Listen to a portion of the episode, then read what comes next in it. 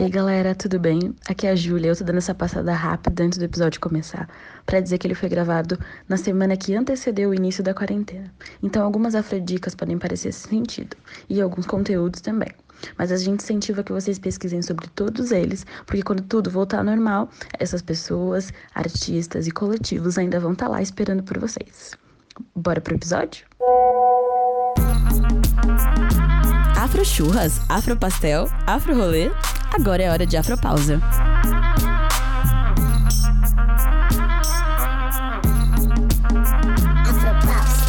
Afropausa agora tem uma trilha, é isso mesmo? Eu amei. Ela é Mara e ela foi um presente de uma pessoa que é da WT, lá de Porto Alegre, o Gonk, mais conhecido como Fernando Freitas. Junto com o Xandes, que é um amigo dele, eles pesquisaram sobre as referências musicais que a gente já usou no podcast e toda uma ancestralidade musical é, afro-brasileira. E o resultado foi esse, foi incrível. E a gente vai compartilhar com vocês todo esse material lá no Twitter. Então, se você não segue o Afropausa no Twitter, esse é o momento, porque você vai conhecer essa pesquisa Mara que gerou essa trilha maravilhosa que vai nos levar aí por vários episódios.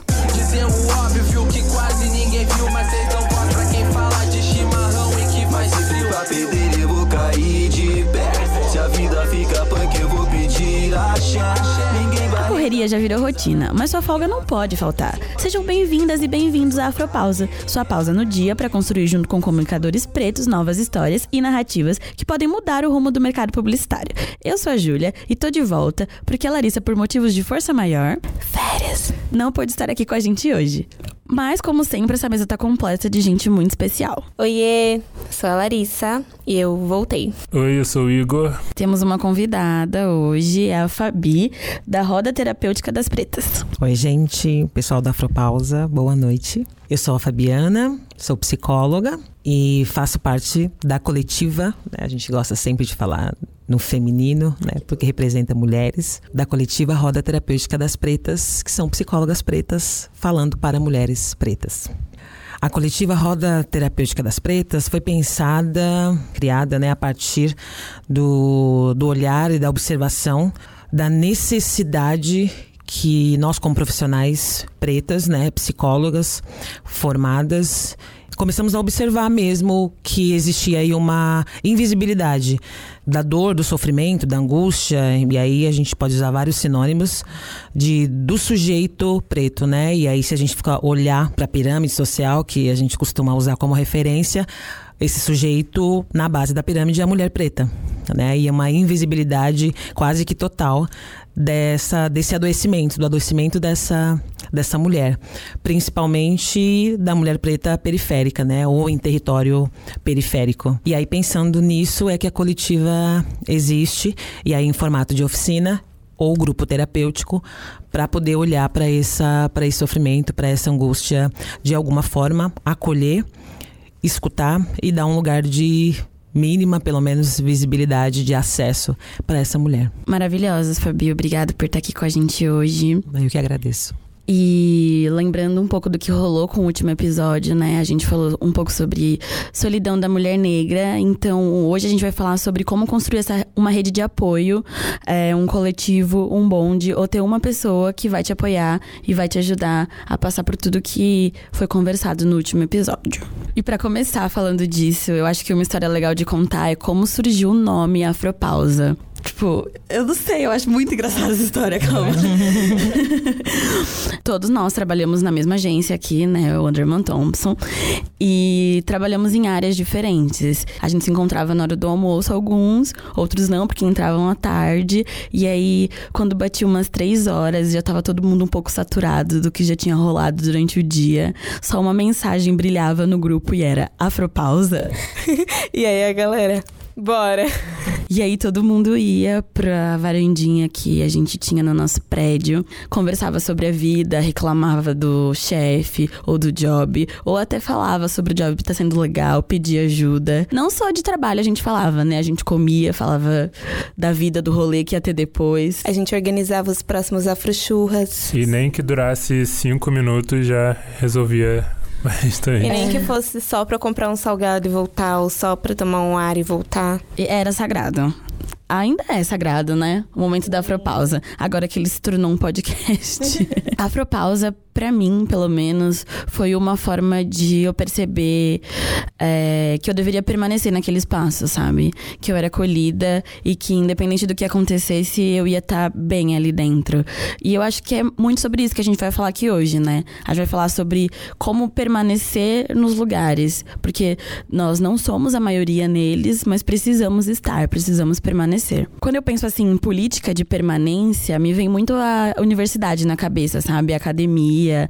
É, a gente precisa de uma política para fazer com que os alunos frequentem as aulas, venham até a faculdade, então precisa de auxílio moradia, é, auxílio transporte. Mas quando a gente pensa no mercado de trabalho, quando a gente pensa em uma agência, quando a gente pensa né, nesses espaços, quais seriam as políticas de permanência necessárias? É, puxando o gancho da explicação do que era o Afropausa inicialmente, a nossa pausa, eu acho que é, parte disso vem de procurar os nossos e aí é de nos fortalecer com eles entra num ponto de às vezes a gente parava para poder respirar, é aquilo de eu não estava me sentindo bem, ou eu não estava me sentindo extremamente confortável com a situação, e aí eu encontrava outras pessoas pretas que pudessem me, que pudessem me compreender e pudessem meio que me acolher, sabe? Esse processo de acolhimento. Eu acho que o acolhimento ele entra muito nisso, na política de permanência.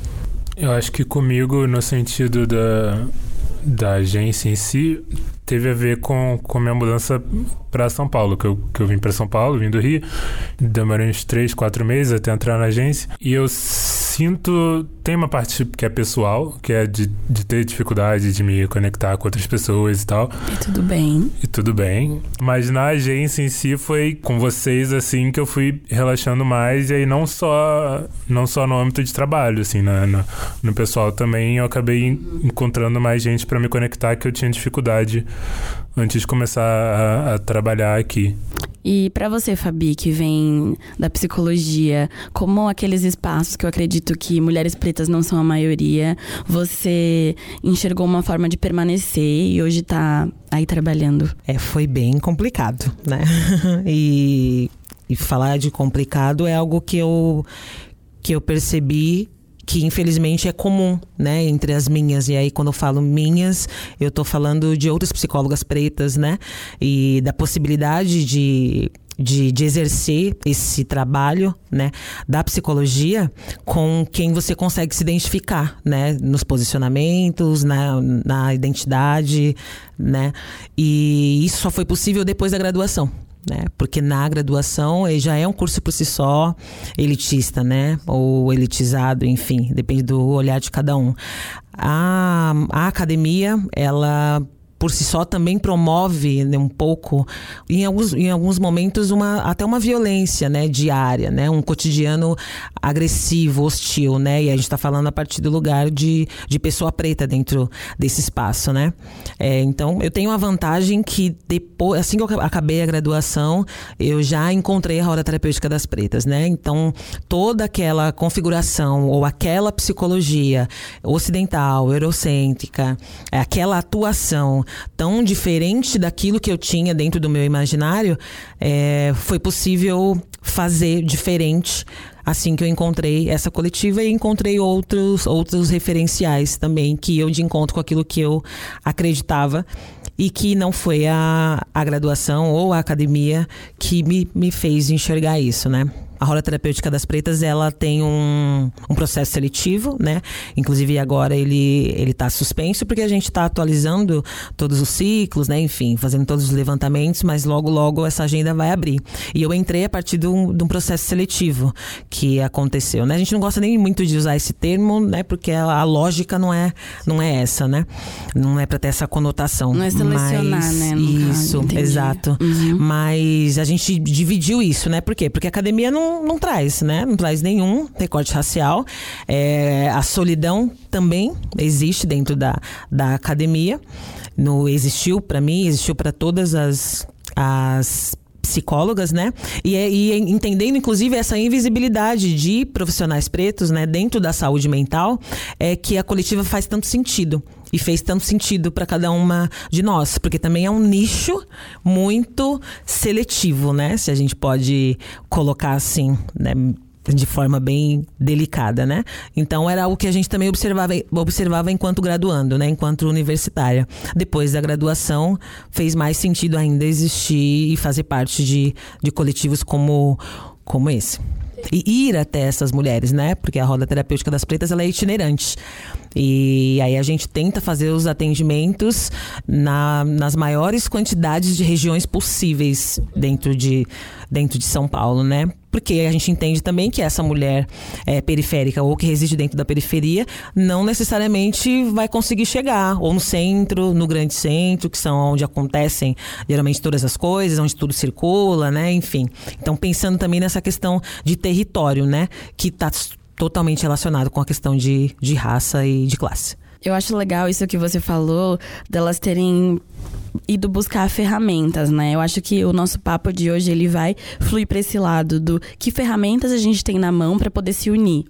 E como a gente consegue se organizar, e como a gente se une, como a gente se protege. Porque vocês todos falaram que a forma de permanecer nos espaços foi encontrando é, pretos e pretas que foram apoiando. Então, que ferramentas vocês têm nas mãos para cada vez trazer mais pretos para perto ou se fortalecer unidos e fazer com que a coisa caminhe de verdade, né? Então, eu acho que o primeiro passo é reconhecer essas pessoas, né? Reconhecer quem são as pessoas que estão ao seu redor. Porque pode ter aquele preto ou aquela preta que tá sentindo a mesma coisa que você, só que ele não vai falar, ele vai estar tá no canto dele, porque pode ter uma área, é, um curso específico dentro da universidade, uma área dentro de uma agência, uma área dentro de uma empresa que só vai ter um preto, e ele tá precisando de uma rede de apoio e ele não vai saber como fazer ou como falar. Então esse episódio é muito para pretos também enxergarem que existe uma forma de formar a sua rede e você se fortalecer dentro de um espaço, porque esses espaços podem ser tóxicos de várias formas, mas se a gente se fortalece, a gente consegue ficar. Porque nós somos, assim, nós somos pessoas potentes, a gente tem voz, a gente tem boas ideias, bons insights, e se ninguém branco vai vir e vai elogiar a gente, nós vamos estar aqui para falar: você é bom, seu trampo é bom, você escreve bem, é, e, e, segue. Não desiste, segue o baile. A gente tá aqui pra isso, né? Eu, eu enxergo muito assim. Porque se tem um dia que eu falo, não, não sou boa que eu faço, é muito difícil vir alguém que vai ser a pessoa branca que vai falar, não, vai lá que vai dar certo. Não, vai ser o seu amigo preto que vai estar tá lá e vai ter que te apoiar. E aí, quando a gente pensa que somos potentes e estamos juntos dentro desses espaços, que é o primeiro passo, né? Identificar e estar junto, a gente parte para quais medidas efetivas podemos fazer com essas ferramentas. Então, essa medida efetiva, ela pode ser só estar, né? Primeiro, eu acho que a gente tem que deixar isso bem é, nítido para todo mundo que estar é uma forma de resistir dentro desses espaços. Então, como a Fropausa, por exemplo, é, no começo era só por estar. Porque só estar ali, só no, nos fortalecer, já era importante demais. E aí, depois que a gente resolveu se organizar e formar esse podcast. Então, só estar também é uma forma de resistir e tá ótimo, a gente fica feliz e somos gratos por você estar nesse lugar só sendo você e sendo bom no que você faz. Mas também existe a possibilidade de você se organizar, formar seu bonde, formar seu coletivo, formar seu podcast, sua newsletter, formar aquilo que você quiser para poder agregar a esse mercado, a essa sociedade, porque a gente precisa muito ouvir o que pretos e pretas têm a dizer. Porque também você estando sozinho, só estar é solitário. Uhum. E aí é onde a gente precisa dessa rede de apoio, desses momentos de às vezes não tem ninguém ali para falar que tá tudo certo, que tá tudo ok. E eu acho que isso ficou bem claro depois do, do nosso último episódio, que foi meio o episódio que mais repercutiu nosso. Eu acho que a Larissa, que toma um pouco mais de conta das redes sociais, pode falar um pouco melhor sobre isso. Que a gente recebeu umas mensagens bem pesadas de gente próxima, de gente que a gente não é. conhece. Foi meio que uma surpresa, assim. É, a gente contou através das nossas vivências um, como, como é a solidão da mulher negra, não só no quesito afetivo sexual, mas em relação à amizade, em relação ao trabalho, é, em relação até, tipo, a, a mulher negra por, por ser só uma mulher negra, sabe? E aí o que, que rolou foi de, de diversos comentários de gente falando que talvez gente falando que não percebia que isso era um tipo de solidão e que achava que isso só acontecia comigo, mas aí eu ouvi duas, três, duas, três ou quatro mulheres conversando, então eu percebo que não é só comigo, que isso ocorre com elas. E aí a gente começou a receber comentários de, é, cara, eu eu sou uma mulher de pele clara e eu passei por isso. Eu sou uma mulher de, eu sou uma mulher de pele retinta e eu passei por isso também. Então começou a gerar um pouco de é, não é nem a palavra empatia, mas é de eu passei por isso e isso me gerou alguns sentimentos também, e isso também me despertou algumas coisas que eu não imaginava que eu sentia. Então te, rolou comentários de meninas que se sentiram bem mal, inclusive a gente até colocou aviso de gatilho e se você tá chegando por esse episódio, você for ouvir aquele você não estiver muito bem, então é bom dar uma, uma um pouquinho de tempo, espera estar no momento bom. E eu, algo que a gente tá gerando, começou a gerar a partir dali foi é, eu percebi que essas mulheres estavam so, sozinhas, foi quando a gente bateu esse tema no podcast, né? Depois do que já tinha ido ao ar. E aí a gente falou, tá, mas a partir daqui o que, que a gente vai fazer, sabe? Porque é algo que a gente vem construindo em todos os episódios, em toda a narrativa, que é, beleza, tem essa informação, eu sei o que eu preciso evoluir, mas o que, que a gente vai fazer a partir daqui?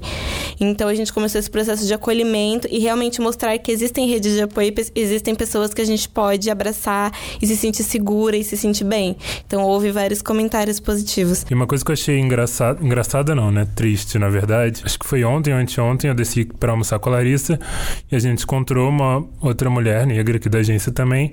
E ela falou: ah, ainda tô ouvindo, não terminei ainda, porque é meio pesado para mim, mas tô, tô indo. E a gente desceu conversando, falando sobre o assunto e tal. E aí, chegando perto do restaurante que eu ia comer com a Larissa, ela falou: ah, eu vou, eu vou pra lá que eu vou almoçar. E a Larissa falou: é, você é, não quer comer com a gente? Você vai comer sozinha? Ela, ah, vou, porque ninguém quer, quer ir lá hoje. E ela foi, se afastou e foi almoçar sozinha, que ela sempre almoça sozinha. E a gente, tipo, parou depois, ficou se olhando, tipo, é isso, sabe? É. E aí, enquanto a gente, eu tava conversando com uma outra menina no dia anterior, ela falou pra mim, ela é uma mulher negra, gorda, e ela falou pra mim, eu não quero almoçar com as pessoas porque elas vão ficar falando, talvez, pessoas não magras vão estar tá falando que sobre dieta, vão ficar olhando para o meu prato, vão ficar olhando para mim, vão ficar olhando para minha existência, ou às vezes vão me usar como Wikipédia preto e ela, cara, eu só quero almoçar.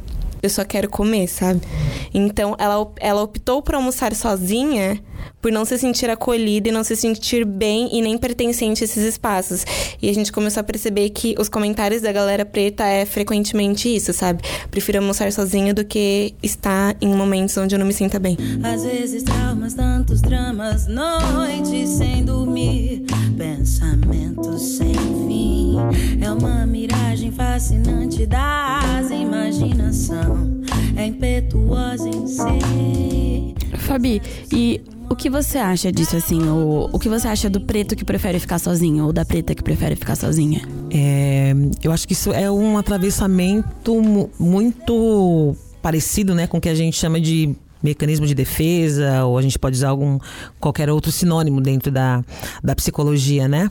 Mas estratégico muitas vezes também, né? Porque ser um corpo preto é, em qualquer espaço, né? Se a gente olhar para nossa sociedade, principalmente nos espaços de, de trabalho ou também dentro da academia, enfim, é muito violento, né? Porque a gente é, tá passível, né?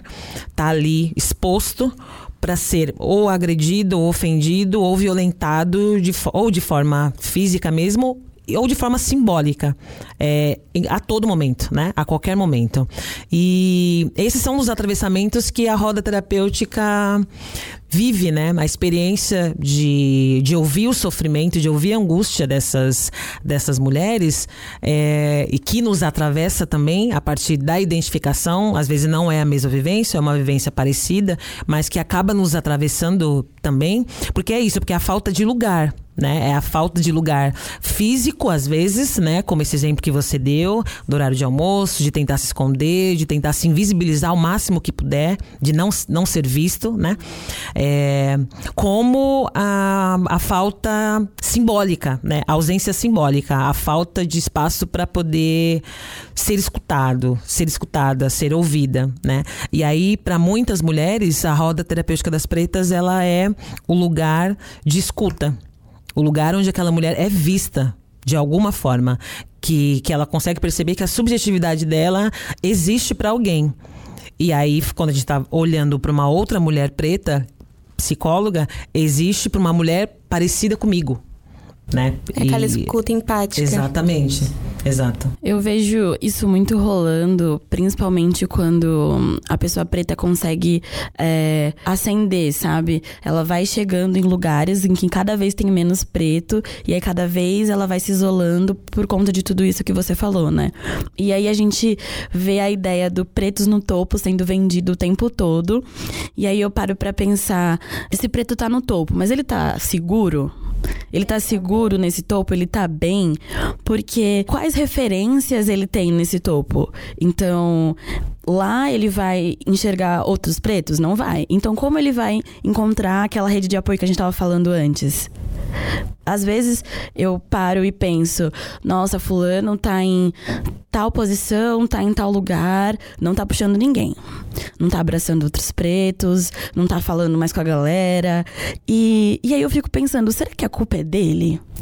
Ou será que ele só não tem a referência certa? Será que ele não entende que ele não precisa estar tá sozinho nesse lugar e que a gente não tá competindo? Eu, a primeira mulher diretora de arte que eu conheci foi em dezembro, que foi quando a Thaís entrou na agência. Thaís, te amo. Thaís é perfeita. E a segunda foi na semana passada, quando eu tava num curso, e aí eu encontrei ela. Eu encontrei uma outra menina. E aí eu fiquei tão surpresa que eu olhei pra ela e falei: Você é a segunda DA que eu conheço. Aí ela, quem é a primeira? Eu falei: Ah, é uma amiga minha dela. Nossa, mas você conhece ela faz muito tempo? Eu falei: Não, tem menos de uns dois meses. e é, é, eu fico pensando em, em, quem a gente se espelha, sabe? Porque eu vejo que existe essa questão de solidão e solitude, e tá tudo bem. É, Fabi, ajuda a gente. Dá uma explicada qual é a diferença entre solidão e solitude, só pra Lari poder continuar. É, bom, a intenção não é ser acadêmica aqui, tá, gente? é, e aí não tem a ver com passar pela academia, porque isso aí tá tudo bem também. É, bom, a gente, quando a gente fala de de solitude, né? A gente está falando de um, basicamente, de um bem-estar consigo mesmo, né? Com, com a ausência da necessidade de um outro corpo, né? Com a satisfação do, com, a, com a própria companhia, né? Com aquilo, com a observação de si mesmo, com a observação das próprias potências, com amor próprio, né? A gente também está falando disso quando a gente fala de, de solitude, né? De aproveitar a sua própria companhia. E, e, porque vale a pena estar comigo, né? Porque eu gosto de me olhar, gosto de passar um tempo comigo, sem necessariamente estar com uma outra pessoa. E aí, a, a solidão não, né? A solidão está falando de um outro lugar, né? De um lugar também relacionado com carência afetiva, né? Não só carência de presença, mas também a carência simbólica de um outro, né? De um, de um outro para trocar afeto, né? Para trocar companhia, dividir, compartilhar, de reciprocidade. É. Obrigada, Fabi. Fabi. Agora pode continuar. e aí eu penso em, tipo, tá, as referências que a gente tem, então, que estão em, em mesmas posições ou mesmos cargos, são pessoas brancas e como que elas agem, sabe? E aí entra nesse processo de eu vejo que as pessoas brancas elas se colocam em, em posição de solitude, não é de solidão. Porque elas têm esse acolhimento, querendo ou não, porque né, elas já são brancas, e aí elas têm esse acolhimento num, num quesito até social, principalmente por homens brancos. Eles têm, né, o, to, o topo do, da pirâmide, então eles têm esse processo. Então, se você já vê que uma pessoa branca, que ela é a sua referência, ela vive aquela solitude e para ela tá tudo bem, você entra nessa de comigo pode estar tudo bem também. Só que funciona diferente para as pessoas brancas e as pessoas não negras. Então você acha assim, a gente tá no papel ou não de cobrar desse preto que ele estenda a mão para outros, ou que ele se coloque nesse papel que a gente tá falando aqui de é, se tornar mais do que um, se tornar um coletivo. Porque eu entendi o que você falou, ele não tem a referência. Porque o que eu vejo são muitos brancos fazendo deles, vivendo do ego deles, fazendo a caminhada deles. E é o que você falou, eles têm um apoio pelo simples fato de serem eles. Então, uh, quando a pessoa preta tá dentro desse espaço, a referência dela é essa. E quando ela reproduz esse comportamento, o que, que a gente faz? A gente cobra ela, a gente chega e fala: e aí, minha amada? Você tá. Olha para aqui, olha pra gente, a gente tá aqui, a gente tem, tem esse papel de, de cobrar? Acho que não, né? Porque é o que a Lari falou da, da, da, referência também, de tipo, da gente não, é, a gente não tem referência e, tipo, às vezes a pessoa chega nesse lugar sem nem passar por esse tipo de questionamento, sem estar na, na, na bolha, entre aspas, que a gente está. É isso, a gente cresce sem questionar, tipo, se você estudou em escola particular e você não, não se conectou a esse tipo de assunto, você não questiona que você é um dos únicos negros no meio de um monte de gente branca. Exato. É, eu na nunca questionei é, que eu era a única também. negra durante 12 anos. Na faculdade mas... eu só fui pensar, tipo, um pouco depois, assim, que, o que estava acontecendo. É, eu acho que também não, não, não dá pra gente pensar em, em cobrar se a gente. Se, se ainda estamos num processo de, de aprender a se relacionar né? Como comunidade mesmo, né? E aí a gente usa a mesma etimologia da palavra, comum unidade, né? A gente está aprendendo a se relacionar afetivamente, e aí eu não tô falando sexo afetivamente, é afetivamente, né? A gente, é, quando a gente fala da, da branquitude, né? Achei engraçado quando a gente fala sobre essa solitude, né? E aí me remete também à solidariedade que existe dentro da branquitude, né? E aí eu não vou entrar aqui no mérito de dizer se de dar uma conotação positiva ou negativa para isso, né? Porque tá, a gente precisaria de mais tempo, mas existe uma, uma solidariedade mútua, né, para se manter de forma simbólica essa estrutura em que a gente vive, né? Então, tem um texto muito, muito interessante da Cida Bento, né? Que fala sobre o pacto narcísico da branquitude. E fala muito sobre isso, né? Porque, primeiro que é algo que a gente não, não, não conseguiu construir, né? A gente parou no meio, né? A gente estava no vivendo ali, todo mundo feliz em África, constituindo nossa, as nossas famílias, né, nossos processos culturais, estava tudo bacana. De repente a gente foi romperam, né, com toda a nossa com a nossa trajetória de vida, né? E aí a gente falando de, de países diáspora como o Brasil é, toda essa constituição, né, de afetividade, de comunidade, ela foi existe uma, existe uma tentativa de dizimar tudo isso, né, de, de dizimar tudo isso. Então existem formas de resistência que, que o povo preto tem, que a gente tem até hoje, e que muitas vezes a gente não, não, não vê como forma de resistência, né? Cultural, né? A maneira ancestral da gente se reunir, das famílias pretas se reunirem aos domingos, no samba, nas religiões de matriz africana. A gente tem muitas, muitos símbolos de resistência, né? Que ainda permitem, né? Mas a gente está numa sociedade é, capitalista, a gente está num país extremamente racista e machista e LGBTQIA mais fóbico. É, então é muito difícil, né, a gente cobrar sendo atravessado, ainda mais como pessoa preta, por tantas opressões ao mesmo tempo, né? Então talvez começar pelo afeto, né, pelo acolhimento, né? pela oferta da escuta para aquela pessoa. Às vezes a pessoa, ela não consegue, ela não tá nessa posição ainda de puxar o outro e de trazer outras pessoas. Eu acho que rola essa cobrança e aí eu penso em relação a mim. Às vezes eu entrava numa pilha de tipo, eu não tô trazendo ninguém. E eu começava a me sentir mal por eu não estar tá trazendo alguém, ou eu de não estar tá levantando ninguém. E aí eu começava a entrar muito nessa pilha, nessa noia. Tanto que até a minha psicóloga Mari. Mari, eu tô falando muito de você ultimamente, viu? Eu tava conversando com a Mari e ela falou assim pra mim, tipo, lá, mas se você não tá bem, como que você quer trazer outra pessoa para que ela esteja na mesma posição que você?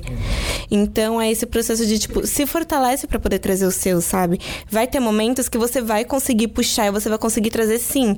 E você vai conseguir, por exemplo, indicar uma pessoa preta. Eles vão olhar para você, vão pedir uma indicação para alguém para trabalhar no mesmo local e você vai indicar uma pessoa preta. Vão pedir para você, sei lá, é, chama alguém, a gente precisa de uma pessoa X para poder fazer alguma coisa. Você vai conseguir trazer os nossos, você vai conseguir trazer o seu. Mas também existe pontos que, tipo, às vezes a gente não tá nessa posição e tá tudo bem. Tá tudo bem você não conseguir, mas aí você continua nesse processo de se fortalecer e de se meio que se sentir bem, se sentir saudável, não se cobra, porque eu acho que essa cobrança interna é o que mais acaba com. Adoece. Adoece, Adoece muito. muito. Uhum. Eu tô. Ah, eu tô até um pouco arrepiada e emocionada, porque a gente tá falando muito sobre afeto.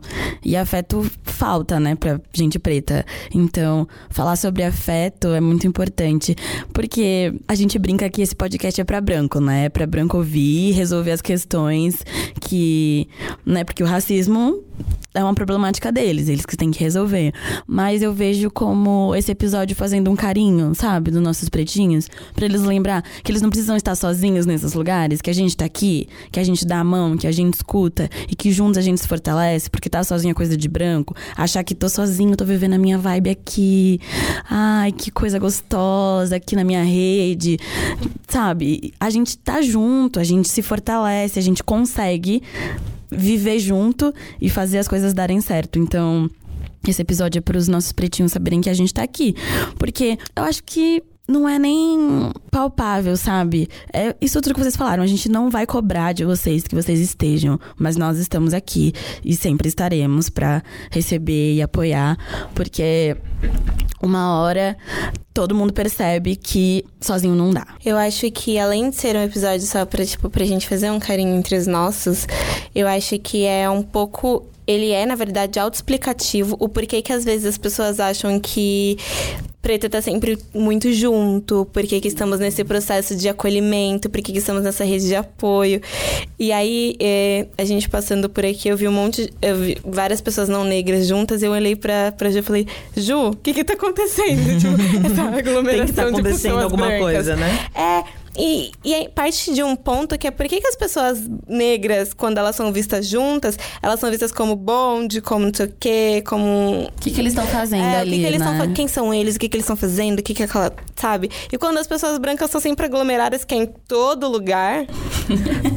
por que, que a gente não questiona também, sabe? Por que, que a gente não questiona, por exemplo, por que, que não tinha um negro naquele espaço? Então, é, é um pouco também para as pessoas brancas poderem entender o porquê que você às vezes olham muita gente preta junta ou tem alguém ali sentado e outras pessoas meio que nesse processo de acolhimento, o porquê que isso é necessário? Porque também você, como uma pessoa branca, você não vai entender todas as dores que a gente tá sentindo e tá tudo bem, só que também você precisa entrar num processo de, de reeducação, sabe? Eu sei que eu não vou eu não vou conseguir estar ali acolhendo 100% porque também não é meu local, não é minha vivência, mas eu também posso fazer esse processo de acolhimento. Eu acho engraçado quem trabalha com publicidade aqui, que tá mais por dentro, existe uma planilha que sai todo ano, pública, em que as pessoas fazem comentários sobre as agências em que trabalham. E é horroroso. Mas é. é... Antiético, não era isso? Ah, ah é muito antiético. Ah, bem antiético. é bem antiético. E, e, e, nesse ano teve um, ou dois comentários falando da Thompson antes, antes da gente antes da fusão, a gente trabalhava num, num prédio que tinha um espaço que espaço tinha comum, tipo um bar que chamava de cyber. E, e aí, o segundo andar era meio que uma laje. E aí comentavam, tipo, que no cyber a gente ficava, os negros ficavam muito reunidos, que não deixavam ninguém se aproximar e não sei o que, que a gente também não se abria para conversar com as pessoas, então ficava difícil ter ter uma inclusão. Mas qual que é a necessidade? então, tá, tá, no comentário tá a resposta, né? Tipo, é, por que que a gente É, e aí o comentário tava tipo bem agressivo falando que as pessoas que participam desse projeto, elas se aglomeram e elas não dão abertura para que outras pessoas possam conversar.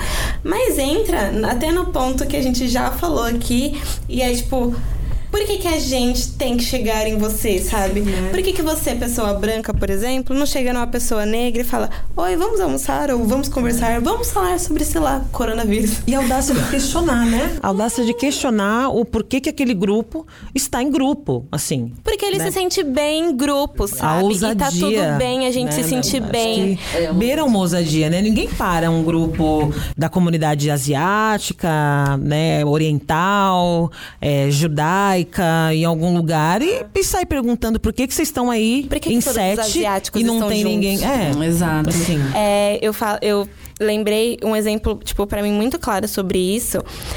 É, eu tenho crise de ansiedade, já fui diagnosticada há uns anos.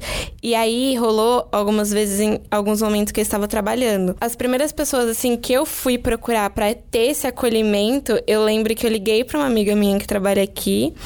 E aí ela só meio que ouviu que eu tava meio acelerada, assim, porque eu, tava muito no desespero. E daí ela correu pra onde eu tava, ela foi me acolher. E aí começou a vir as pessoas negras pra esse momento de acolhimento pra mim, sabe? E aí é, eu eu acho que é muito do automático também. A gente se sente mais confortável com os nossos e a gente se sente bem com os nossos.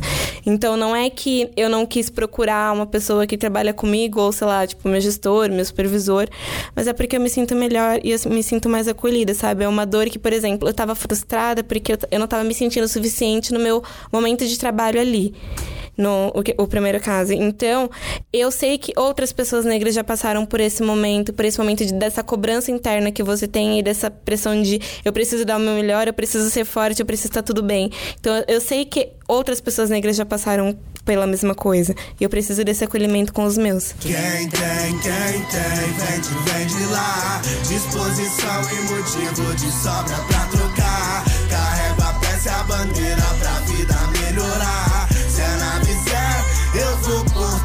Ever É, acho que a gente chegou à conclusão aqui de que União de Preto não é facção e nem é um monte de gringo perdido na cidade. A gente tá se organizando e a gente conhece referências de pessoas que estão unidas e estão fazendo acontecer por aí, no rolê, nos movimentos. Tem um movimento que a gente já citou aqui algumas vezes, que é o do R Pretas, por exemplo, que as meninas estão se organizando e estão arrasando, dentro, fazendo mudanças dentro do mercado das relações públicas, que é um mercado extremamente branco. Eu sou estudante de relações públicas, então eu sei, eu, entendo. É, os blogs mais conceituados, os eventos, não tem pessoas pretas em line-up, em, em nada. Então elas são. Hoje eu vejo que elas são as primeiras pessoas que estão questionando diretamente o mercado das relações públicas, que é um mercado que é meio que colocado à parte, porque, né, já se acha um pouquinho demais. Então elas são as primeiras pessoas que estão questionando. Então, juntas, elas estão se organizando e mostrando que tem poder dentro desse espaço. Outro grupo, por exemplo, é o Perífano Toque, que é um movimento que começou com uma festa e agora eles estão desdobrando isso, fazendo encontros que chamam Elas no Toque. Então, são pretos reunidos para celebrar. E não tem problema. Tá Porque- tudo bem. né? Juntos a gente também pode festejar, celebrar nossa cultura, nossos corpos, nossa vida. Tem os Siriricas também. Siriricas é um podcast onde as meninas comentam sobre questões de relacionamentos sexuais ou não também. E é um grupo que começou por um questionamento sobre mulher também pode falar sobre sexo, sabe? Virou um grupo no WhatsApp e desse grupo elas falaram, tipo, pa- partilhamos das mesmas dores e das mesmas felicidades também. Então vamos levar à frente, sabe? Então tem Siriricas, Elas são tem maravilhosas. as... Tem eu e a Daça na faculdade também, né? As duas dos pretas de relações públicas. Somos um, um coletivo de muita força ali naquela faculdade, eu diria, porque, né? Estamos ali, E a temos Daça que... é perfeita, a e a Daça, Daça você é trabalha perfeita. aqui com a gente. A dessa você é perfeita. Ela é perfeita, realmente. E se não sou eu e ela ali dentro da faculdade, uma fortalecendo a outra, a gente não sobrevive no nosso dia a dia. Tem então, o Indique Uma Preta também, né? Que é Indique para Uma trazer Preta. Mulheres para dentro do mercado profissional, não só para partir da comunicação, mas no mercado profissional no modo geral. Elas fazem esse processo de acolhimento, de roda de conversa, de diálogos e questionamentos, falam sobre portfólios. Indique Uma Preta é ótimo. Temos o próprio Publicitários Negros, Uhum.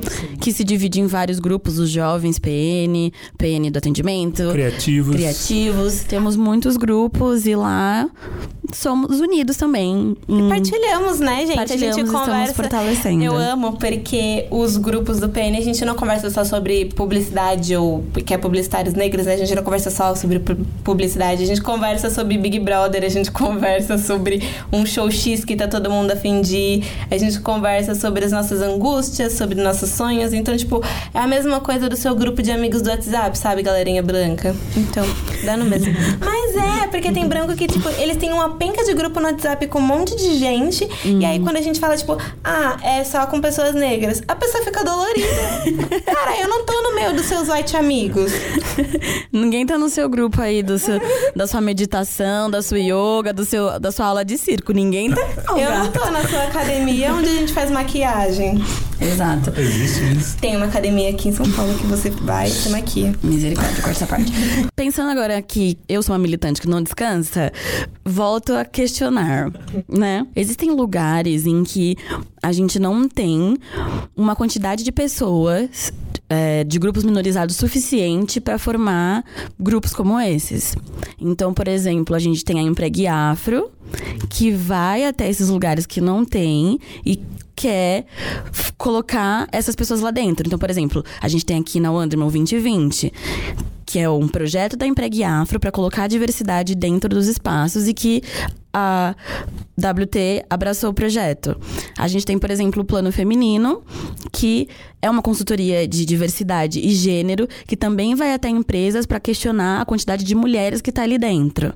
E aí faz um trabalho para que sejam contratadas mulheres e análises desses processos. A gente também tem é, as consultorias feitas pela Casa 1. E aí, é, algo que aconteceu legal com o 2020, antes da galera entrar, houve esse processo de reeducação, sabe? Porque a comunica o mercado de comunicação, ele é branco e é elit- elitista. E aí, como que a gente insere um grupo sem que as pessoas aprendam a, a conviver com esse grupo? Então, teve esse processo de ensinamento, onde as pessoas houveram palestras, Nós já somos poucos, mas somos poucos organizados. Mas a gente precisa que quem tá por trás, a empresa, a agência, também se firme, né? Se fixe nessa ideia, como você falou. E então eu fico me questionando assim, a empresa que ela possui esse coletivo, é, você acha que só pelo fato dela ter isso torna ela uma empresa engajada? Hum, eu acho que diversidade é diferente de equidade. E aí, né, um ponto que precisamos conversar e refletir sobre. Porque você tá passando uma imagem de que somos, abrindo aspas, diverso, mas não somos. E a gente também não trabalha com equi- equidade, então acho que Pessoas só com vender. deficiência. Sim, pessoas com deficiências, pessoas gordas. Porque a gente fala, ai, somos diversos, mas tá bom. Tipo, como assim vocês Em são né? diversos? Mas- É. É, é aquele ativismo bonito, né? Tipo, pra, pra militância da mostrar pros outros. É, tipo, a gente não. Que zero fala de. Zero intersecciona as questões. Zero coloca, tipo, uma mulher negra trans, sabe, no, num lugar que, que as pessoas colocam lá embaixo. Tipo, as pessoas colocam a diversidade tudo num bolo só. E aí acham que estão fazendo alguma coisa, mas aí quando você vai ver por dentro, a Clarice falou um pouco, tá tudo, tipo, Ah, uma iniciativa. não tem nada por Uma dentro. iniciativa positiva, vou puxar saco da agência. Uma iniciativa positiva que acontece e que está acontecendo aqui na agência é o coletivo de diversidade, que na antiga Wanderman eh, ele chamava WI. E aqui eles começaram a falar sobre questões de assédio, e aí entraram nas questões de LGBTQI, entraram em questões relacionadas à negritude. E é, a gente rolou um papo recentemente sobre isso e conversamos sobre é, como que a gente consegue realmente trazer a equidade pra cá, sabe? E a importância que tá a gente aqui. Citamos também a pesquisa que rolou do Mackenzie, que, pessoa, que empresas que apostam na diversidade internamente, elas lucram 60% mais. É, 50%, se eu não me engano, são, tipo, são 60% mais, elas lucram tanto na questão de negritude quanto na questão de diversidade de gênero.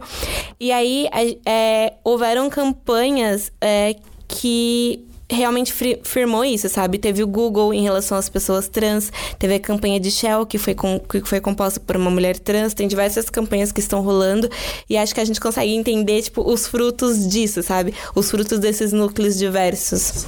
E até uma fala da, durante essa reunião, uma fala da Laís, que é também do, do Afropausa, participou do último episódio. Ela falou que, em relação ao 2020, né, que para não ser uma coisa só da agência de extrapolar e que é bom quando extrapola. E aí uma coisa que me marcou muito que ela falou foi que tipo, ah, que muita gente já saiu e tá em outros lugares, mas que bom que saiu, sabe? Que é bonito ver que essas pessoas saíram e que estão em outros lugares, que mostra que o mercado em outras agências também está se abrindo e tá tendo vaga por aí, não só em um lugar que tá se mostrando por causa É disso. muito bonito ver que se, por exemplo, eu não estiver mais aqui, eu tenho outras opções. Exato. E criar uma história, né? Acho que isso é muito simbólico, acho. É bom, o convite é quebrar o pacto, né?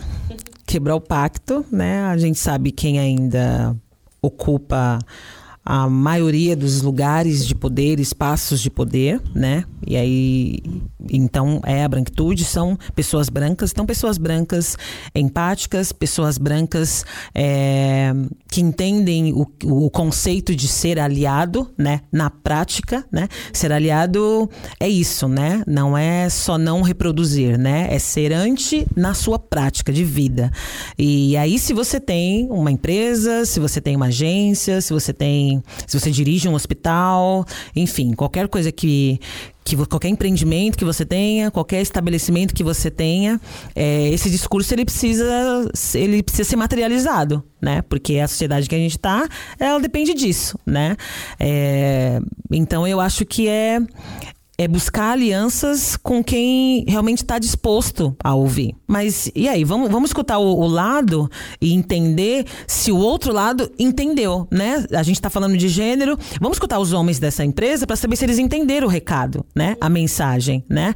É, escutar todas as pessoas héteros e para saber se elas entenderam, né? O, o- do que, que a gente está falando quando a gente fala em LGBTQI+, né? É, escutar as pessoas brancas, né? Perguntar, confirmar, né? O propósito da comunicação é isso, né? Não é só eu passar uma informação e a outra pessoa escutar. Eu preciso confirmar para saber se ela entendeu, se ela compreendeu aquilo que, que eu disse, né? Porque senão não vai existir disposição dessa outra pessoa, né? Porque, e, e aí o didatismo vai sempre ser cobrado da, do oprimido, né? Da pessoa preta. E esse episódio inteiro pra falar que o que falta em você pode estar na gente. É isso. A parte que te falta está no Afropausa. A parte que te falta pode estar nesse preto que tá aí do seu lado e você não conversa. Então, o convite principal desse podcast é Vá atrás disso, vá atrás de se unir, de criar alianças, porque só assim. Só assim não, né? Mas assim é um jeito mais legal, mais divertido da gente chegar no. Menos trabalhoso da gente chegar no lugar que a gente quer. Porque o seu lugar no mundo ninguém vai tirar, né? Seu lugar, assim. A gente não sabe de onde a gente veio, mas a gente pode saber pra onde a gente vai. E o nosso lugar ninguém tira. O lugar do Igor é o dele, o da Fabi é o dela, o meu é o meu. E assim a gente vai, sem competir. Por que, que você eliminou a mulher retinta? Ai, amiga, é verdade. Você tá silenciando uma retinta. E o lugar da Larissa é o lugar só da Larissa. Então a gente tem que pensar: não estamos aqui pra competir. Nós não somos rivais. Rivais são eles. Eles que lutem.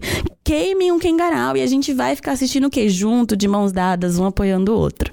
E se não rolar o, o fortalecimento dentro daquele espaço, gente, se nós, é, se os sujeitos, né, pretos daquele lugar, né, forem poucos, né, daquele espaço que você frequentar, busca o fortalecimento fora, né, porque às vezes você precisa se fortalecer fora para conseguir se manter cotidianamente naquele outro ambiente violento. Isso que a Fabi falou agora me lembrou uma coisa que eu acho que eu já falei aqui. Uma fala que eu ouvi da, da Erika Malunguinho no evento, é que de como ela estava começando a pensar que, assim, talvez a gente não tenha que ocupar todos os lugares, porque, tipo, se a gente não tá bem, se a gente não tem estratégia, a gente não tem que estar em todos os lugares. Então, acho que é isso. Se você tá num lugar que você tá vendo que Não dá. não dá, Busque aliados em outros Isso. e forme suas redes em outros lugares. É isso.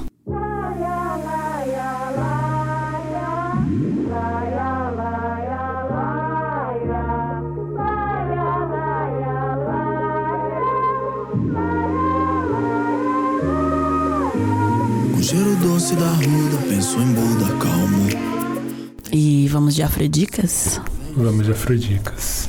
O Igor falou da Erika Malunguinho, então já que esse episódio é pra acolher, fazer carinho, eu aconselho que vocês pretos frequentem o Aparelha. Vocês pretos frequentem o Aparelha Luzia. Tem uma programação feita para você. Tem show, tem talk, tem gente preta, tem comida de preto. Eles quase fecharam ano passado, então é bom dar essa força aí. Exato. Então frequente esse espaço e lá você pode, eu acho que com certeza vai encontrar aliados. Como a Fabi disse, às vezes você não encontra no lugar que você tá, mas você vai encontrar em outro. E lá é um lugar que você vai se sentir acolhido, porque só tem preto.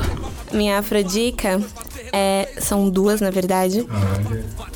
Dia 13 saiu o novo álbum do Jonga, então acho que é bem importante pra gente escutar também.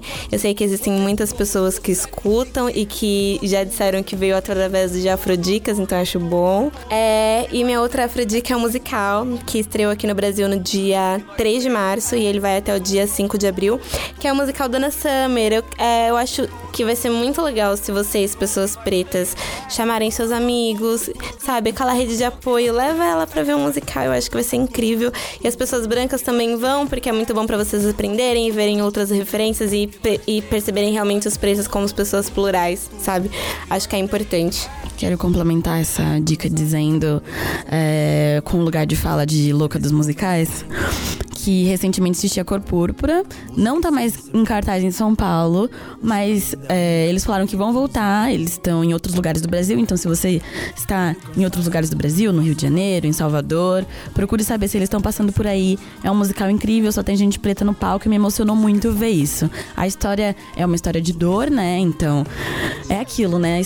Os pretos ainda estão sendo colocados para fazer papéis em que passam por essa dor, mas mesmo assim, pra mim, que sou uma pessoa que gosta de musicais de teatro, foi emocionante ver só preto num palco. É, bom, primeiro, né, não tem como não não ser redundante, né? Usar a minha presença aqui para poder para sugerir, recomendar, pedir encarecidamente, façam terapia, né? Dentro das possibilidades, obviamente, de cada um. A gente sabe que não é, não, não, não são todas as formas de, de saúde mental que estão disponíveis para todo mundo. A gente sabe que o, o acesso é muito difícil, mas procurem se você quer que sua mãe faça terapia, sua avó, uma tia, uma vizinha, enfim, pai, primo que está em algum sofrimento, é, busca algum equi- equipamento que que conceda, né, que ofereça esse serviço de saúde mental, procure coletivos, é, procure eh, unidades, né? Isso são, essa, são essas alternativas, né, para quem ainda não não tem a possibilidade de ir para o consultório particular, né? Quem tem a possibilidade, por favor, vá, né? O, o sofrimento do povo preto é um sofrimento invisibilizado, é um sofrimento inferiorizado, é um sofrimento que é colocado em xeque, né? A, a- quando ele é verbalizado. Então a gente precisa olhar para isso. Autocuidado também é uma forma de fortalecimento, de conseguir permanecer nos lugares, nos espaços, até onde a gente quiser, até onde a gente se comprometeu, se colocou como meta para suprir a nossa própria expectativa e não a expectativa alheia, né? Não a validação do outro, mas a nossa. E é um sinal de amor próprio também, né? É, então, por favor, façam terapia. É, as duas afrodicas são dois livros, né? Além de, claro, né? Eu vou falar agora, senão eu vou esquecer. Sigam as redes sociais da Roda Terapêutica das Pretas. Tem vários coletivos aí também que fazem um trabalho maravilhoso voltado para a população preta. A, a Roda, ela, ela tem um, um trabalho onde a gente, a gente faz um um, um taxamento desse, desse serviço, né? Então, vamos, vamos retificar aqui. Não é, não é uma gratuidade, mas é cobrado um valor simbólico, porque senão o nosso conselho de, de psicologia, né, ele tá ali para reger e regulamentar a nossa profissão. Então, órgãos que prestam esse serviço 100% gratuito eh, são universidades, né, alguns institutos. O trabalho da Roda Terapêutica das Pretas, ele vai olhar e vai considerar toda a questão de classe na hora que a gente iniciar todos os, assim, que a gente inicia os ciclos, né? Então é pensado sim, e os valores eles são, eles são simbólicos, né, considerando toda a questão de território, de, de classe social, porque senão não faria nem sentido. É, pedir para vocês seguirem as, as redes sociais da Roda Terapêutica das Pretas, né? Arroba Roda Terapêutica das Pretas. E as duas dicas são dois livros. É, um livro da Ana Maria Gonçalves, chamado Um Defeito de Cor. Não sei se já foi indicado, mas eu acho que quem tem interesse, o mínimo de curiosidade de saber como é que foi o período de pós-abolição através de um romance, né? E escravatura e um pouquinho o comecinho do pós-abolição através de um romance muito sensível, muito delicado e acho que é uma dica boa esse livro. E Conceição Evaristo, é, em Submissas Lágrimas, é um livro que eu li o mês passado, não tinha lido ainda. Na verdade, acho que qualquer um da Conceição, eu acho que seria pleonasmo dizer que é, que é maravilhoso, porque é, é para mim eu adoro a obra dela e, fala de mulheres pretas, né? Dá voz a mulheres pretas, uma mulher preta dando voz a histórias de outras mulheres pretas em forma de de, de poesia. Então acho que são esses, essas duas dicas. É, antes da minha afrodica, só lembrar que A Cor Púrpura, o filme entrou no Globoplay. Arrasou. Tá. E aí, minha afrodica é um outro podcast Concorrência. Concorrência. Não é concorrência. Não, somos... acabamos de falar sobre é, a gente isso. falou que a gente não se compete. a Capricorniana ativou o, o gatilho. E um dos participantes desse podcast foi o nosso convidado no episódio sobre cinema negro, o Licínio Januário. Sim. E é o podcast Sem Nome, porém Preto que eles falam sobre o negro no audiovisual. Então eles falam de filmes, de séries e todos são muito divertidos os participantes e teve um episódio até agora, quando a gente está gravando, mas o que mais me chamou a atenção é como é fácil você se identificar com o jeito que eles contam, como você começa a, a se associar a conteúdos audiovisuais negros. Então eles falaram muito de das séries que o SBT super popularizou, tipo Eu Patrulho as Crianças, Maluco no Pedaço, dos filmes que, que o SBT sempre passava muito filme com protagonistas negros. Hoje o SBT tá, tá cancelado, mas ele é ele foi responsável muito assim, acho que da nossa geração por, por, por criar essa cultura de, de audiovisual negro. E é, é ótimo o podcast, recomendo. É isso. Ah, então valeu, já vou ouvir. E a nossa última afrodica é um feat com a WT de Porto Alegre, que é do Fernando, é, vulgo Gonk, que fez a nossa trilha maravilhosa. E ele indicou um cara da cena do rap lá de Porto Alegre, que é o Nego Joca, e a música que ele mais gosta chama Qualquer Luz. A música é ótima, a gente escutou aqui, então indicamos também. Uh, temos? Temos. Temos. Temos. Tchau. Tchau. Tudo, tudo, tudo que nós tem é nós. Tudo, tudo, absolutamente tudo. Tudo que nós tem é isso, uns aos outros. Tudo o que nós tem é uns aos outros. Tudo